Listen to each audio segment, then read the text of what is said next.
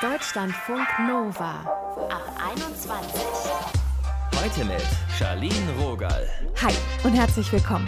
Wir reden hier heute mit Menschen, die eine Schwäche fürs Chaos haben. Und ihr hört auch Tipps, wie wir ordentlicher und strukturierter werden können, wenn wir das denn möchten. Bei Lotti. Da fährt die Selbstmotivation gerade ein bisschen Achterbahn. Eigentlich müsste sie zwei Hausarbeiten schreiben für die Uni. Lotti studiert Filmwissenschaft in Frankfurt, aber ohne BIP-Buddies und feste Tagesstruktur, da gibt es immer wieder Chaos in Lottis Leben. Verständlich.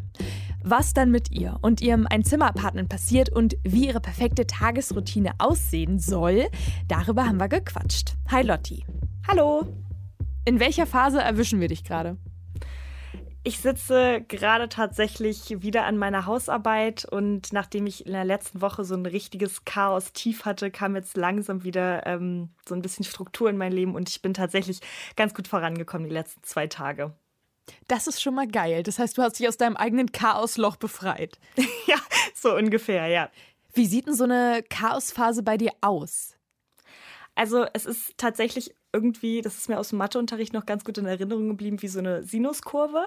Es kippt immer vom einen Extrem ins andere. Also ähm, eine Chaosphase ist äh, zum Beispiel, wenn ich irgendwie merke, ich habe diese ja, 13 Quadratmeter, auf denen ich lebe, äh, lange nicht verlassen. Ähm, ich habe irgendwie lange auch meinen Schlafanzug nicht ausgezogen. Mhm. Hier steht, ähm, ist jetzt sehr schlimm, das im Radio zu sagen. Sag Hier steht äh, es. Geschirr, das dreckig ist.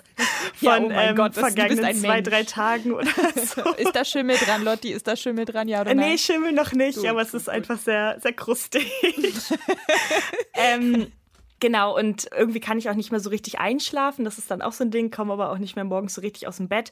Und Mhm. wenn ich dann aber so eine, so ein- eine Stage erreicht habe, wo ich wirklich einfach nicht mehr kann und mich selbst so nerve, dann schlägt es schlagartig um und das ist dann irgendwie ein total strukturierter Tag und ich denke so, so, heute wird alles anders. Heute schreibe ich mir einen Plan, heute mache ich sauber, heute wasche ich ab. Das heißt, ist dann so ein bisschen Scham vor sich selbst in seinem eigenen Handeln der Motivator, aus dem Loch rauszukommen? Ja, ich weiß gar nicht, ob es wirklich Scham ist oder ob es einfach so ein Genervtsein von sich selbst ist. Das würde ich aber eben auch Corona zuschreiben, weil man kommt ja eben auch nicht mehr so viel raus. Die Bibliothek fehlt total. Das heißt, man, man muss sich jetzt auch nicht wirklich aus seinem Schlafanzug rausbewegen oder aus seiner Jogginghose. Und ja, das, also mich persönlich nervt es eigentlich einfach nur. Ich bin jetzt nicht so beschämt, weil ich mir eben auch wegen Corona denke, so ja, es ist jetzt nicht so schlimm, wenn es jetzt hier halt irgendwie mal nicht ganz so gut läuft. Wie sieht denn dann ein Tag bei dir aus, wo du so richtig zufrieden ins Bett gehst und sagst, Mensch, ich habe hier meine Routinen durchgezogen, super. also ich versuche jeden Tag um acht aufzustehen und dann joggen zu gehen, was ich auch niemals gedacht hätte, dass ich das machen werde, joggen gehen. Das ist beachtlich. Vor dieser Pandemie. Äh, und dann ähm, vielleicht noch so ein kleines Homeworkout und dann setze ich mich so halb zehn, zehn an die Hausarbeit, schaffe es tatsächlich so gegen Mittag, keine Ahnung, halb zwei, zwei, eine Mittagspause zu machen, mal vielleicht auch eine Gurke oder so zu essen, anstelle nur Peanut Butter und dann mich wieder an meine Hausarbeit zu setzen oder an, keine Ahnung, Uni-Sachen und dann um 18 Uhr tatsächlich Schluss zu machen und dann mir einen Film, eine Serie, sowas reinzuziehen. Vielleicht noch was Nices kochen, ja. Du hast ja die Sinuskurve beschrieben. Das heißt, nach deinem organisierten Teil gibt es auch wieder den Chaosanteil. Was Ja. macht es so schwer für dich, durchzuhalten und einfach strukturiert zu bleiben?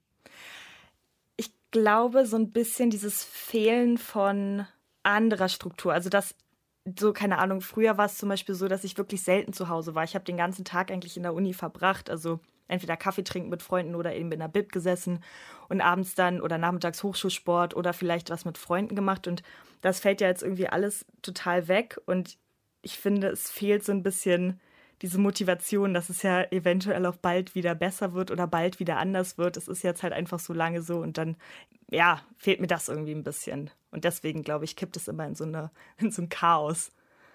Ist es eigentlich eine gute Ausrede für dich, als Filmwissenschaftsstudentin so Binge-Watching gnadenlos durchzuziehen? Weil du sagst, ja, das ist hier Recherche, Weiterbildung, weiß ich nicht. Ja, manchmal schon, aber dadurch, dass ich eben durchs Studium so viele Filme und ja, Serien müssen wir eigentlich nicht gucken, so viele Filme gucken muss, bin ich da ehrlich gesagt gar nicht so gefährdet irgendwie. Also ja, vielleicht ist es eben gerade so, wie du schon meintest, dass es total die gute Ausrede ist, weil ich mir immer denke, ja, ist ja fürs Studium, muss ich ja eh machen. Das stimmt, so habe ich da noch gar nicht drüber nachgedacht. Und ich meine, dann so regelmäßig Serien gucken, das hat ja auch was von Struktur, ne? Ja, das stimmt. Das stimmt.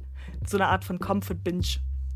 Das sagt Lotti. Zusammen mit ihrer Freundin Lilith hat sie den Podcast Plausch Rausch und hier habt ihr sie bei uns gehört. Danke, Lotti, dass du dir Zeit genommen hast. Ciao. Tschüss. Deutschlandfunk Nova. Eine ewige unübersichtliche To-Do-Liste, die eigentlich immer länger wird statt kürzer. Und dann noch so ein bisschen Wäsche machen, einkaufen, kurz telefonieren, noch dies und das ist ja auch super wichtig. Und dann ist der Tag auch schon rum und irgendwie sind die wichtigen Dinge immer noch nicht getan. Die Wäsche in der Waschmaschine ist auch drin geblieben und alles angefangen und nichts wirklich erledigt. Kennt ihr das? Hanna, die studiert Musik und hat nebenbei noch ziemlich viel zu tun. Üben, lernen, Auftritte koordinieren, wenn nicht Corona dazwischen funkt. Damit das alles läuft, musste sie lernen, sich richtig gut selbst zu organisieren. Mittlerweile hilft sie dabei auch anderen über Social Media und wir haben mit ihr gequatscht. Hallo Hanna. Hi. Wenn wir in einer WG leben würden, woran merke ich dann, dass du Organisation liebst? Oh, ich glaube, das würdest du gar nicht unbedingt an meiner Ordnung oder nicht vorhandenen Ordnung merken, sondern mhm. eher an der Art, wie ich Dinge plane und strukturiere. Also, dass ich gerne vorab wissen möchte, wann wir was machen oder wann irgendetwas geplant ist zu tun. Das heißt, du bist auch ein Mensch mit so einem richtigen Planer. Absolut, ja. Ich habe meinen analogen Planer und ohne den gehe ich auch nicht aus dem Haus. Wie ist der aufgebaut? Uh, also mein Planer ähm, habe ich mir quasi selbst zusammengestellt. Der besteht aus zwei Heften, die mit einer Hülle zusammengehalten werden. Vorne sind mehrere Seiten mit Informationen, die quasi über mehrere Jahre gültig bleiben. Und okay. dann das, ja, also zum Beispiel Mach mal ein Beispiel. wie. Ja, mein Studienverlaufsplan zum Beispiel ist da drin. Oder mhm. Geburtstage, mhm. dass ich sowas als Überblick habe. Also Geburtstage ändern sich halt nicht. Das stimmt. Und das zweite Heft ist dann quasi das, was die meisten als klassischen Kalender verstehen. Also meine Wochen-, Tages-, Monatsübersichten mit so ein paar extra Features drin. Genau. Wie schwer ist das Ding? Ich kenne das von mir. Äh, früher, da habe ich immer gefühlt so drei Bücher mitgeschleppt. Also ich habe es jetzt noch nie auf die Waage gelegt, aber es ist auf jeden Fall nicht wie eine Feder. Wann hast du angefangen, dich mit Selbstorganisation auseinanderzusetzen? Also organisiert war ich eigentlich schon immer. Ich habe quasi schon in der Oberstufe versucht, mir Kalender selbst zusammenzustellen, indem ich vorhandene Kalender irgendwie so ein bisschen ja, personalisiert habe, Seiten reingeklebt habe, um To-Do-Listen zu ergänzen und so. Ich würde aber sagen, seit so einem Jahr beschäftige ich mich mit Selbstmanagement wirklich sehr ausführlich auf täglicher Basis, sodass mhm. ich wirklich vorhabe, was daraus zu lernen und die Dinge auch bewusst umzusetzen. Ich habe auch gesehen auf deiner Instagram-Seite, du arbeitest gern mit Visualisierungen. Ja, also es geht mir dabei hauptsächlich darum, ein klares Bild zu haben, wo ich hin möchte und wie ich mir quasi mein Leben in x Jahren vorstelle.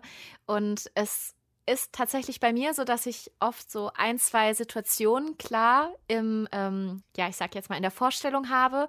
Und mhm. eine Situation ist in x Jahren vielleicht so ungefähr zehn Jahren, bei mir zu Hause in einem großen Garten, also ich habe dann ein Haus mit großer Küche und Garten, treffen sich so 30, 40 wundervolle Powerfrauen und Powermänner, sage ich jetzt einfach mal so, die alle was eigenes auf die Beine stellen wollen. Und das ist quasi unser Raum, unser Event, uns zu vernetzen, uns zu bestärken, Sektempfang. Vielleicht spielt ein Singer-Songwriter auf der Bühne. Das ist so das erste klare Bild, das ich jemals hatte. Das heißt, du strukturierst so deine Zukunft mit Bildern auch im Kopf. Ja, schon. Also ich stelle mir schon vor, wo ich hin möchte. Und diese Situationen entfachen dann auch nochmal neue Motivation, neue Energie, weil ich für dies, ich will nicht sagen, für diese Bilder lebe, aber sie einfach das sind, was ich irgendwann auch umsetzen möchte. Und das ist einfach schön. Wie überzeugst du jemanden davon, wenn er sagt, hm, das ist mir irgendwie zu anstrengend, Selbstmanagement. Ich sehe meine Aufgabe nicht darin, Leute zu überzeugen. dass es, äh, wenn jemand sagt, das ist mir zu anstrengend, das will ich nicht, das mache ich nicht, dann sage ich, okay, dann ist das deine Entscheidung, weil ich will nicht vor eine Wand reden. Dann, wenn, wenn mhm. jemand diese tiefe Überzeugung hat, das ist nichts für mich, dann, dann bringt das auch nichts. Ich kann nur von meinen eigenen Erfahrungen sprechen und ich sage, Selbstmanagement ermöglicht mir, mein Traumleben zu leben. Und das zu großen Teilen halt auch jetzt schon. Und es ermöglicht mir, das, was ich in meinem Leben haben möchte, in mein Leben zu holen. Und das hat nichts mit Planung und Strukturen und ich muss alles machen zu tun und ich muss meine To-Do-Listen abhaken und erst dann bin ich erfolgreich. Nee, das ist einfach viel, viel tiefer, viel ganzheitlicher. Und wenn man da einmal reinschaut, seinen eigenen Einstieg gefunden hat, dann hat das echt nur positive Dinge für einen. Wie halten wir denn neue Routinen und Strukturen und vielleicht so ein Mindset, wie halten wir denn durch, ohne wieder in so eine Chaosphase abzudriften? Also Chaos, selbst wenn man das Gefühl hat, man versinkt in Chaos. Tretet einen Schritt zurück und schreibt euch alles auf, was aktuell in eurem Kopf rumschwirrt. Und dabei meine ich wirklich aufschreiben. Am besten mit einem Blatt Papier und einem Stift. Schreibt euch alles von der Seele, alle Projekte, alle offenen Baustellen in der Wohnung, was auch immer ihr noch erledigen möchtet oder müsst. Und dann habt ihr das alles einmal auf dem Blatt Papier. Und wenn ihr denkt, okay, jetzt fällt mir nichts mehr ein, dann könnt ihr anfangen, diese Dinge zu regeln. Und dann würde ich sagen, untersucht diese Aufgaben, diese Themengebiete im Sinne von, sind die Aufgaben, die da stehen, wirklich wichtig? Muss ich die machen? Will ich die überhaupt noch machen? Oder sind das vielleicht Sachen, Ziele, Aufgaben von vor x Monaten und die passen aktuell gar nicht mehr zu mir? Und dann plant das ein. Also dann geht Schritt für Schritt heran, definiert den ersten Schritt, der euch jetzt dabei weiterbringt. Und wenn ihr das einplant, bitte packt euch nicht euren ganzen Kalender mit jetzt den ganzen Aufgaben, die ihr davon abgeleitet habt, voll, sondern plant bitte ganz, ganz, ganz viel Zeitpuffer ein, weil es wird immer, immer, immer etwas dazwischen kommen. Es wird immer etwas passieren, was ihr nicht eingeplant habt. Und dadurch könnt ihr mit diesem Zeitpuffer quasi vorbeugen, wieder zurück in Stress zu verfallen, wieder zurück in Chaos zu verfallen, weil ihr quasi mit diesem Zeitpuffer schon Platz für Unvorhergesehenes einplant. Bist du denn selber schon mal bei deinem Selbstmanagement an Grenzen gestoßen? Absolut, immer wieder. Also Selbstmanagement ist ja ein sehr großer Bereich, sage ich jetzt mal, und ich glaube, es gibt im Duden oder so auch gar keine offizielle ähm, Definition davon. Aber Selbstmanagement selbst heißt ja eigentlich, dass man die Fähigkeit hat, quasi sich selbst in die private und berufliche Richtung zu entwickeln, wo man auch wirklich hin möchte. Also sich quasi das Leben zu erschaffen, was man möchte. Und Struktur und Planung sind da ein Bereich. Und natürlich gibt es immer mal wieder Situationen, wo man merkt, boah, jetzt habe ich mir das hier ausgedacht als Kalender oder so. Das funktioniert für mich irgendwie nicht. Und da muss man dazu sagen, diese ganzen Sachen, Struktur, Planung, das sind Dinge, die sich mit der Zeit verändern dürfen. Also wenn etwas für dich jetzt diese Woche super geklappt hat oder vielleicht auch über einen Monat oder so, heißt das nicht, dass es jetzt gerade im nächsten Monat ebenfalls genauso für dich funktionieren muss.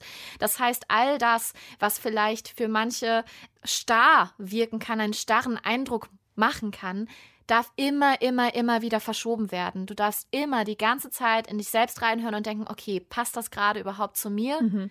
oder passt es nicht?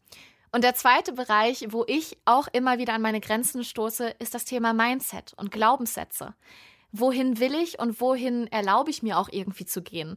Das ist nochmal ein riesiges Thema, aber Glaubenssätze oder auch hemmende Glaubenssätze, hinderliche Glaubenssätze auflösen, da stößt man an seine Grenzen, das kostet Zeit und Energie, aber es lohnt sich am Ende immer, immer wieder. Das rät Hanna. Auf Instagram heißt sie Organisationsliebe. Danke, Hanna, dass du dir Zeit genommen hast. Sehr gerne. Ciao. Chaos versus Struktur. Wie wir uns jetzt selbst organisieren. Das war unser Thema heute. Und bei mir ist etwas Magisches passiert.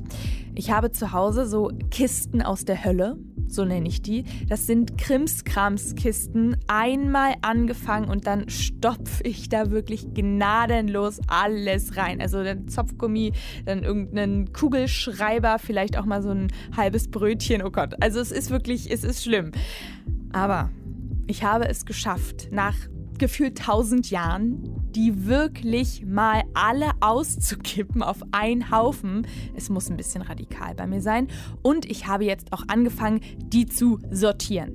Ich habe mein eigenes Werkzeugfach sogar. Und der Zollstock, der war heute griffbereit. Was für ein Triumph. Was ich gelernt habe, wenn alles seinen Platz hat, dann entsteht nicht so schnell Chaos. Mein Name ist Charlene Rogal. Das war's jetzt von hier. Vielleicht hört ihr die nächste Podcast-Folge ja beim Aufräumen. Das finde ich immer richtig Premium. Oder beim Chillen auf der Couch. Auch immer gut. Tschüss. Deutschlandfunk Nova. Ab 21. 21. Montags bis freitags ab 21 Uhr und auf deutschlandfunknova.de.